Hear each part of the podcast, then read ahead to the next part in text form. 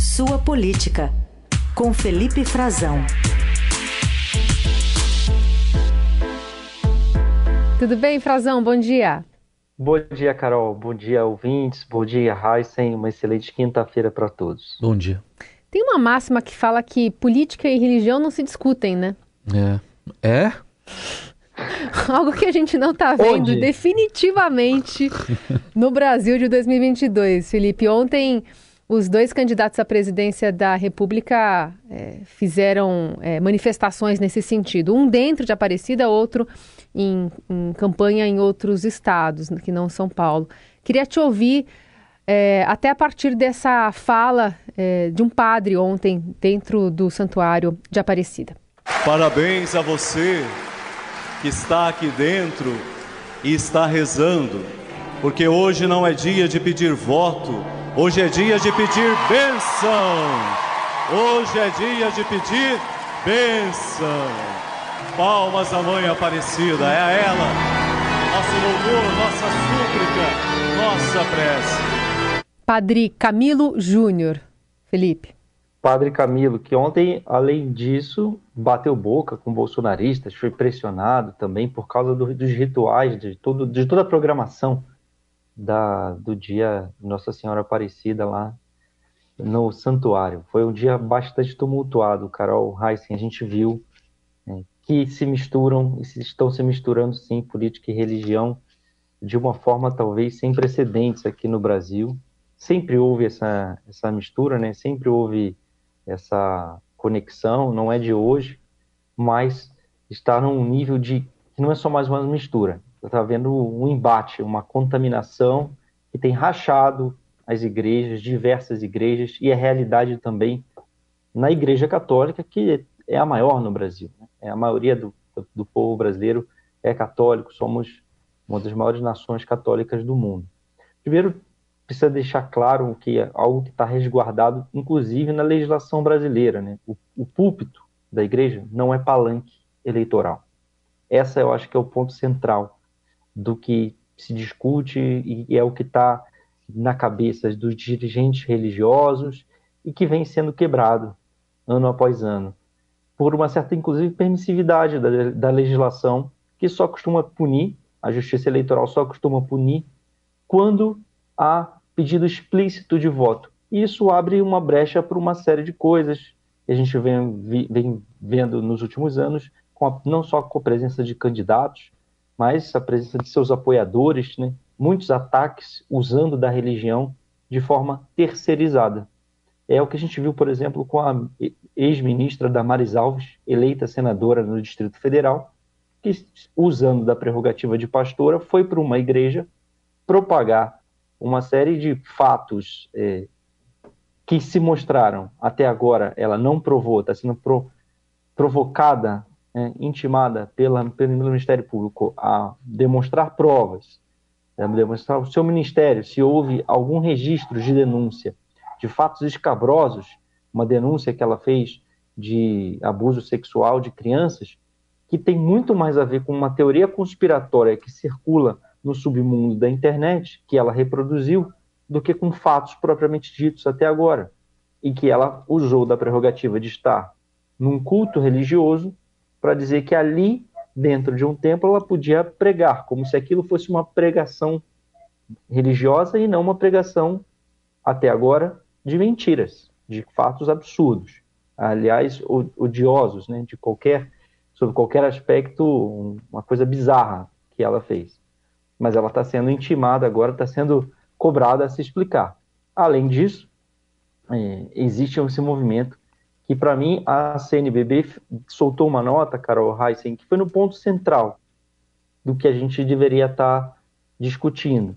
É, a nota da CNBB, ela foi na, na véspera, né, às vésperas do, do, do, da data nacional da, de Nossa Senhora Aparecida, da Padroeira do Brasil, das celebrações, depois que a própria Diocese, que o Santuário Nacional de Aparecida publicou uma nota dizendo que tinha sido comunicada de que o presidente pretendia participar das atividades, como foi, foi que ele seria recebido, mas que também pretendia participar de atividades extraoficiais de um grupo de apoiadores que são da ultradireita católica, conservadores, que são contra Dom Orlando Brandes, que fez mais uma vez uma homilia dizendo eh, que precisamos combater o dragão da mentira. Ele fez essa metáfora, essa alusão, né? o dragão da fome no Brasil, o dragão do ódio, e foi vaiado, hostilizado pelos bolsonaristas que estavam tomando cerveja, perseguiram a imprensa, inclusive a imprensa, Carol e Heisen,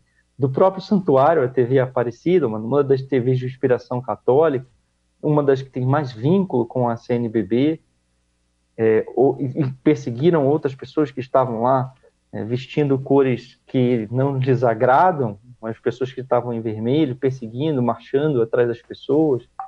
Ou seja, uma série de atos que não combinam com uma atitude religiosa, numa data de, que é importante para muitas pessoas, para os romeiros que vão até lá. Esses, esse tudo foi previsto nessa nota da, da, do, no primeiro do santuário, tinha ocorrido também com, no Círio de Nazaré, o presidente Bolsonaro está fazendo essa romaria né, em, em, atos católicos, precisando melhorar sua intenção de voto entre os católicos, a sua aceitação. Ele que tem demonstrado muito mais apreço, muito mais conexão com líderes religiosos evangélicos, embora se diga sempre católico, e Dom Orlando falou isso ontem também, que a pessoa precisa se definir se é católica ou religiosa, isso é importante para a Igreja Católica no Brasil, é uma, importante para os que comandam a Igreja. Todo o episcopado brasileiro bate muito nessa tecla. E a CNBB eh, também já tinha dito, via a Arquidiocese de Belém, né, o, que o Bolsonaro não era convidado do Círio de Nazaré no fim de semana, mas que ele comunicou também que tinha a intenção de participar numa embarcação da Marinha do Brasil, e aí jogou a responsabilidade para a Marinha do Brasil, da festa do Círio de Nazaré, que é uma das maiores manifestações religiosas do país. E a CNBB antes foi no ponto, dizendo que lamentava, né? Eu vou inclusive reproduzir o trecho da nota aqui, Carol Heisen, ele lamentava nesse momento de uma campanha eleitoral a intensificação da exploração da fé e da religião como caminho para angariar votos no segundo turno. E dizendo que a manipulação religiosa sempre desvirtua os valores do evangelho e tira o foco dos reais problemas que necessitam ser debatidos e enfrentados no Brasil. Isso aqui é fundamental. Isso de, de fato tá, vai no ponto. Acaba se perdendo o foco do que deve ser debatido. E o Bolsonaro ontem não foi só lá, Carol Reis, também teve a cena para os evangélicos, ele esteve com Valdemiro Santiago, que é líder da Igreja Mundial do Poder de Deus. Eu queria trazer um outro aspecto aqui que eu tenho notado além dessa guerra santa que a gente já percebeu, é, existe nesse segundo turno agora uma entrada de cabeça, de corpo de cabeça, de várias lideranças evangélicas que apoiam o presidente Bolsonaro, já apoiavam, mas entrar, eles entraram nessa campanha eleitoral pró-Bolsonaro de uma forma muito explícita, com um envolvimento que antes era talvez um pouco mais terceirizado por alguns pastores, outras pessoas fiéis da, das igrejas, influenciadores. Daqui a pouco a gente fala sobre eles. Mas a gente viu o R.R. Soares, ele declara o voto para o Bolsonaro, gravou um vídeo. O bispo Edir Macedo, ele gravou um vídeo ligando Lula, uh, dizendo que o, o Lula, o candidato da esquerda, tem um pacto de sangue com o diabo e os filhos das trevas se levantaram para elegê-lo. Nós vimos a Igreja Assembleia de Deus, duas das maiores convenções, a Madureira e a de Belém, uma eh, querendo expulsar a imprensa de um culto, a outra pun pretendendo punir, expulsar da igreja fiéis de esquerda, com o envolvimento direto das suas duas maiores lideranças religiosas no Brasil, seus bispos primazes, os bispos que lideram essas igrejas. José Wellington e Manuel Ferreira em atos com o Bolsonaro. Era algo que a campanha do PT não tinha no cenário. Uhum. Eles sempre acharam, sobretudo pela liderança do Lula nas pesquisas, que, inclusive no primeiro turno, que eles manteriam algum tipo de ponte, que eles, é, claro, apoiariam Bolsonaro, isso era declarado, mas que eles não entrariam nessa demonização do adversário Sim que no caso é o Lula. E eles estão fazendo isso. Isso demonstra que eles estão apostando tudo na vitória do Bolsonaro. Muito bem. Bom, esse povo aí, essa gente que foi lá, fez tudo isso, vaiou arcebispo, tentou hostilizar jornalista, tudo. É, pode ter certeza de uma coisa, não é gente que é caipira, pira, pora, Nossa Senhora de Aparecida, é gente que tem um lado lá e está querendo é, fazer prevalecer isso na marra. Mas é, vamos continuar um pouco nessa, nessa área religiosa, Felipe, para falar um pouco é, do que, que o presidente Bolsonaro está querendo com uma blitz de evangélicos lá no Nordeste, quer dizer, uma tentativa aí de pegar os evangélicos e tentar penetrar numa região que ele tem dificuldade. E ao mesmo tempo o ex-presidente Lula deve divulgar, está se falando no sábado talvez, uma carta aos cristãos. Exato, Raíssa. Ontem ele divulgou uma, inclusive, né? Lula divulgou uma, ele uma carta fazendo já algumas declarações, por ocasião, se dizendo católico, né, manifestando seu respeito à, à, festividade de ontem, a data importantíssima. Ele, inclusive, posou com, no Complexo do Alemão, no Rio de Janeiro, segurou uma imagem de Nossa Senhora, uma imagem de madeira, mas não avançou muito por aí. Ficou só nesse aspecto. Mas divulgou uma carta reafirmando a liberdade de culto, dizendo que todas as religiões serão respeitadas no Brasil. E é um pouco o tom do que ele pretende, ou a campanha do Lula ainda discute de até onde vai para se manifestar, para tentar dialogar e tentar reagir a essa campanha que o presidente Bolsonaro tem feito de forma muito mais enfática e de forma, uh, para ele, estrategicamente, muito mais efetiva, sobretudo no meio evangélico, que é o que lhe dá, lhe rende mais votos, numa clara inversão do que ocorre com o candidato Luiz Inácio Lula da Silva.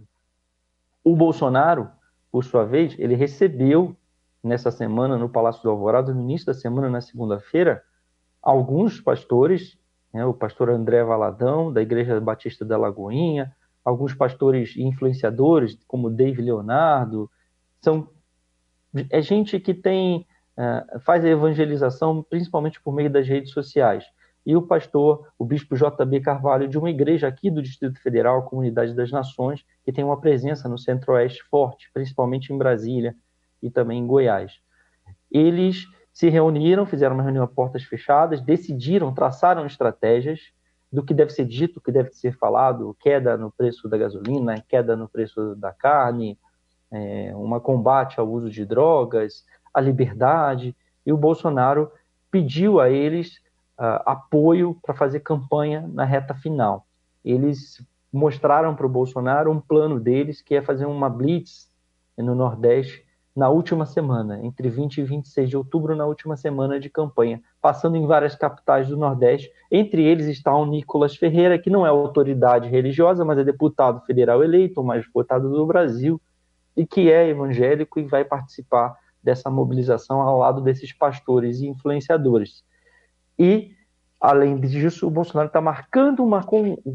fez uma convocação para marcar uma reunião especificamente apostando no, no, na vinculação entre influenciadores digitais, influenciadores de direita, principalmente do meio gospel, sejam eles pastores, evangelistas ou até mesmo somente cantores gospel, pessoas que têm alguma influência nesse meio, que o apoiam para traçar um pouco mais dessas estratégias para o segundo turno, na reta final. Isso faz parte de uma estratégia do Bolsonaro, Carol Heissen, que ele colocou também um pouquinho no fim do primeiro turno. A gente viu uma reunião dele, um podcast, conversando com um, um, um pedaço dessa turma, né?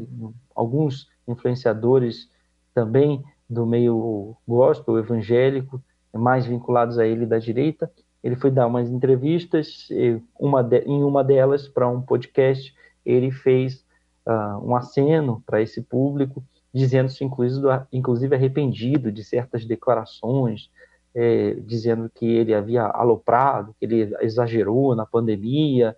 É, já disse numa entrevista também, agora recente, que ele não deveria ter falado, que fraquejou a respeito da filha dele, tentando se amenizar a sua imagem. É Bolsonaro precisa diminuir a rejeição. É, o segundo turno é uma guerra de rejeição, ele está trabalhando fortemente para aumentar do Lula, associando o Lula a crime de todo tipo é, na, na, propaganda eleitoral, mas ao mesmo tempo em entrevistas, em alguns meios, alguns ambientes, ele vai fazendo essa modulação, tentando transformar a eleição não de, de, de um presidente, a eleição de um presidente no poder, né, a tentativa de reeleição dele, essa discussão, não numa discussão sobre o governo ou sobre ele, sobre a conduta do presidente da República, mas numa guerra maior do bem contra o mal, numa guerra ideológica e numa avaliação do PT e do governo do ex-presidente Lula.